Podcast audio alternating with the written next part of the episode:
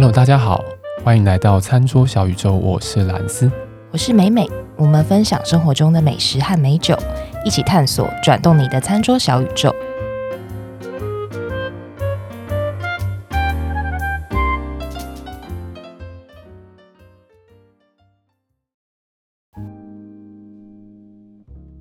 美美，你还记得我们之前有一期节目里面，我在讲说，哎，原来我知道的啤酒不是啤酒。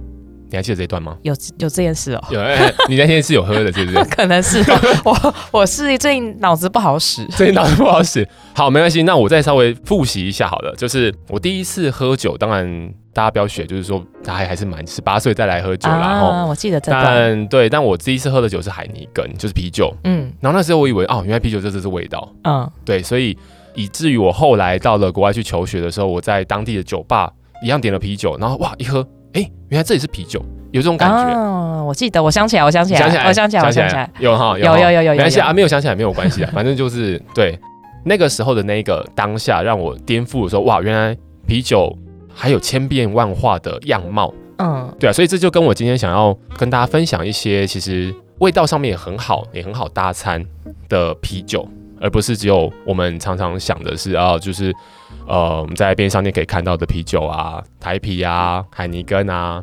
或是百威这样的啤酒，对，我想要跟大家分享很多面向的啤酒。好，我们这一集就要听兰斯来帮我们介绍一下啤酒，嗯，以及啤酒如何搭餐。好啊，那啤酒其实基本上我一样不会讲的太难啦，因为老讲我也没有什么太过高深的背景知识。对，这是一个免责声明，我要先讲清楚，对，好不好？我们是一个分享的角度在看这件事情。据我的资料是这样讲，就是说。呃，全世界啤酒类型可能有一百多种以上，非常非常多。嗯、我们常常在便利商店看到的那些啤酒啊，台啤啊，海尼根，我们刚刚讲到的那些，那些都比比较被称为说是商业化的啤酒，亦或者说我们是说是工业啤酒。商业化是指说它大量生产？对，没错，就是这个意思。美国的精酿啤酒协会它有一个规范，嗯，就是你如果超过一个一定的酿造的公升数的话，你就不能被归为是。精酿啤酒，而你是所谓的工业啤酒或叫商业的啤酒，对，所以我们常常看到台啤、海尼根这种绝对都是商业化啤酒。但商业化啤酒不是说它没有优点，它其实是非常好的。它不仅容易饮用，而且它被大众的接受度相当的高，嗯，对，而且它价格便宜，而且品质是不是听起来应该会比较稳定，比较稳定一些？对对，所以其实工业化有工业化的好处，那只是说我们今天想要分享的是另外一种面向的啤酒，就像刚刚我讲，我们前面讲了一百多种的啤酒。那我们其实喝过的啤酒，像我们刚刚讲的台啤什么那些，其实也只是一种其中一种类型。嗯，对，所以往后也会不断的再去介绍不同类型，会让我觉得很惊艳或者很推很值得推荐给大家的啤酒类型这样子。那所以今天就先以一个比较好入门的啤酒类型来跟大家做说明。如果大家有听我们前一集的话，还是前前集，反正如果听我们之前的节目的话，我们有讲到那个意式的餐厅啊，对。那那时候讲到说，哎、欸，我们在搭餐的时候有一个很重要的诀窍，就是利用酸度。酸，对。所以我想要今天刚好也是晨曦的那个部分，然后想要介绍一个酸啤酒。哦，对，我没喝过酸啤酒，欸，哎，其实都没喝过，因为之前喝的都是可能便利商店那些，顶多就喝到特别一点的啦，可能顶多就是。什么十八升哦？但这应该也算是工业。对，以它如果能够放在那样的就是流通通路里面看得到的话，嗯、应该都算是比较像是工业化的啤酒。哦、那我真的是啤酒界的小白兔啊！啤酒界的小白兔，那你准备要你准备要进来这个森林了吗？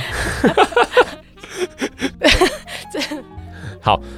对，所以这次就想要介绍这个所谓的酸啤酒的类型。那当然，酸啤酒的这个类型呢，里面又有分好几个子类。嗯，那我今天会挑一个非常容易入门的一款啤酒，它叫做水果的酸啤酒，来跟大家介绍。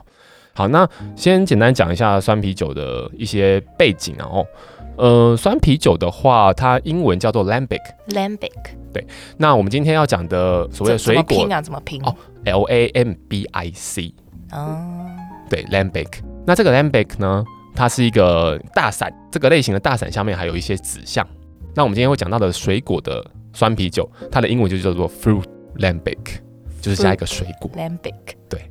那酸啤酒它基本上大家在市面上比较容易看到的，包括你去呃超市或去家乐福这种大型量贩店会容易看到的，都是来自比利时的酸啤酒比较多。比利时，嗯，嗯好像比利时是不是它的精酿？好像我们常常都听到比利时啤酒，比利时啤。对，就是比利时啤酒好像是一个代名词，就是是精酿啤酒的一种代名词，或者是啤酒里面的一个翘楚的感觉。对对，所以比利时它其实是出非常非常多酒。那以后我们机会再来好好的介绍一下其他的比利时啤酒。我们今天要讲的酸啤酒，就是大多是来自我们现在市面上看到，在台湾的话，嗯，比较多都是比利时这边来的。呃，所谓的酸啤酒呢，简单来讲就是它是带有酸度的啤酒。那为什么它带有酸度？就是因为它透过了所谓自然发酵的方式。我们一般在做酒的发酵的话，好像呃，美美也有上过课嘛，我们都知道说，哎，发酵它的中间的过程有一些微生物我们要加进去，对，比如说像酵母菌，酵母菌，对，但是这个就是所谓人工添加进去的。但自然发酵的，就是说它是利用把酒液给暴露在跟空气有接触的环境里面，让空气中的呃所谓的酵母菌进到这个啤酒里面。其实好像很多酒，比如说葡萄酒、日本酒都有这个野生酵母的类型。没错没错，哎，那所以红白酒也有这样子的类型是吗？有哎，像日本酒也有所谓的天然酵母菌跟人工添加的人工乳酸。然后我是自己发现啦，就是只要是野生酵母的，呃，不管是葡萄酒或者是日本酒，它的酸度好像都比较高一点，然后味道会比较丰富复杂一些。对，但这可能会对于平常没有在接触酒的人来讲，他可能没办法马上就接受。但我觉得很好喝，对因为我们现在边讲边喝嘛。我们边讲边喝，我觉得兰斯坚，对，我觉得兰斯坚带这支真的是。超好喝哎、欸欸！我们先卖个关子，我们先不要让人家知道我们现在在喝什么酒，哦、就是很好喝，好，好对不对？好不好？那呃，像刚刚梅梅有讲到，就是说透过这样子呃野生的酵母，它的这种酿造出来的酒类，基本上呃味道都比较有层次，比较丰富，嗯、但不一定是一开始接触酒的人就会喜欢。当然，因为美美可能是酒力非常丰富啦。对，上个礼拜又去哪里喝了？呃。不好说，不好说，又不好说，蛮多的，可能这这一集节目会超时，超时吗？对好，好啊，那我们回到那个呃酵母就这个部分，对野生酵母。所以我今天要介绍的这一款酒，它虽然是用野生酵母来做呃酿造的，但是它非常非常的好入门，它也是一款非常容易被接受的啤酒。那我们刚刚讲了嘛，水果的蓝比克 （Fruit Lambic）。对，那这种啤酒的出现，我们刚刚讲说，它是在酸啤酒 Lambic 这样的一个呃类型下面的其中一种酸啤酒的类型，它是一个等于是一个子项嘛。所以这个水果蓝比克它为什么会出现的原因呢？就是因为呃我们刚刚讲到的，就是呃这样子的酸啤酒，它其实在酿造出来之后，风味啊是酸度可能会比较高，嗯，那它可能会比较 dry。哎，我们常在讲 dry，对。dry 的话，哎，妹妹你会怎么样？对啊，解释这个字啊。我会解释，就是 dry 就干嘛，那嘴巴里很干，那为什么你嘴巴里会会很干？对。就口水有点被收起来的感觉哦，那有点像我们之前讲的那个，嗯、上次上一集有讲到红酒不是有单宁吗？对对对，那单宁会让你的嘴巴会变得有一种好像涩涩的，然后刮舌感。嗯嗯嗯。那我 dry 我大概会这么解释啊，就是想象你的口水都被抽干的感觉。对，我觉得这其实也蛮容易了解的感觉哦，它可能就是糖度比较低哦。哦，可以理解，可以理解，可以理解，可以理解。那可能所以，因为它糖度比较低，你会感觉到比较多的酒精的感觉。嗯，所以你可能喉咙会灼热。灼热，嗯，看喝什么酒了。对，但主要是看喝什么酒。只是说，因为 dry 这个字，其实在我就不是很懂酒的时候，听人家讲，哎，这酒很 dry，很 dry，很 dry 是怎样？到底在说什么？那就有酒很湿吗？对对，没错，就是有有酒很湿吗？还是怎样？有 dry 跟 wet 的差别吗？还是什么？对，但是因为呃，我今天要讲的这支酒，它的状态就是这样子，它就是酸度比较高，然后它也比较 dry，也就是它可能感受上没有这么甜。嗯、这样听起来好像真的蛮好搭餐的、嗯。这样子的一个类型呢，有可能它是因为它是野生酵母的关系，所以其实就是能够接受人也不是非常非常的多。嗯，所以一些酒厂为了让它能够更普及。可以让更多人尝到这样子类型的啤酒，所以他就加了水果进去，哦，就比较讨喜啦。对，比较讨喜，所以就变成一种相对比较易饮的一种啤酒类型。那它也变得非常受欢迎，所以他就自己呃算是独立出成一种子类型，叫做水果蓝比克这样子。我们今天讲水果蓝比克，大家如果在市面上有看到的话，就是 Fruit Lambic 这种类型的啤酒的时候，比较常看到就是不外乎就是樱桃啊。哦，对，樱桃好常见哦。嗯，樱桃很常见。然后还有呃覆盆子啊，嗯，对，甚至还有是用什么麝香葡萄，但是我在台湾比较少看到。嗯、对，我没看过哎，但听起来女生应该都蛮喜欢的啦。对，所以所以其实有些时候啊，这个酒到底好不好入门，就看女生到底接受度怎么样。哦，因为女生喜欢，可能男生就会可能会买来给她喝啦。对啊，把美酒的一种。对，所以就是美酒这个字就是这样子来的嘛，对不对？嗯。所以讲到这边，想稍微总结一下它的味道。给我们的观众朋友试着了解看看，如果他今天像我们刚刚前面有讲到嘛，他可能会加了樱桃，或者他可能加了覆盆子，那这样的味道在这种类型的水果蓝比克里面呢，它就会呈现出一种樱桃汽水，它是带有气泡感的，你可以在你的舌尖上感觉到跳动，然后它又有樱桃的风味，对对，然后它它毕竟还是酒嘛，它可能还是会有一些些的涩感，对，大人版的。覆盆子汽水，或者是大人版的樱桃汽水，嗯，好像可以这样子解释。大家有一些这样子的画面之后，我们再来进到搭餐的话，其实它就感觉就是一个蛮好搭餐的。对啊，听起来就很好搭餐呢。对，我们很常就是可乐什么的，或者是什么七喜，或者是雪碧，都是哇非常好。我今天要吃什么东西，我都可以搭的东西。对，然后我想跟听众朋友稍微分享一下，为什么说我们会一致觉得这样听起来很好搭餐，因为它有酸度，然后又有一些。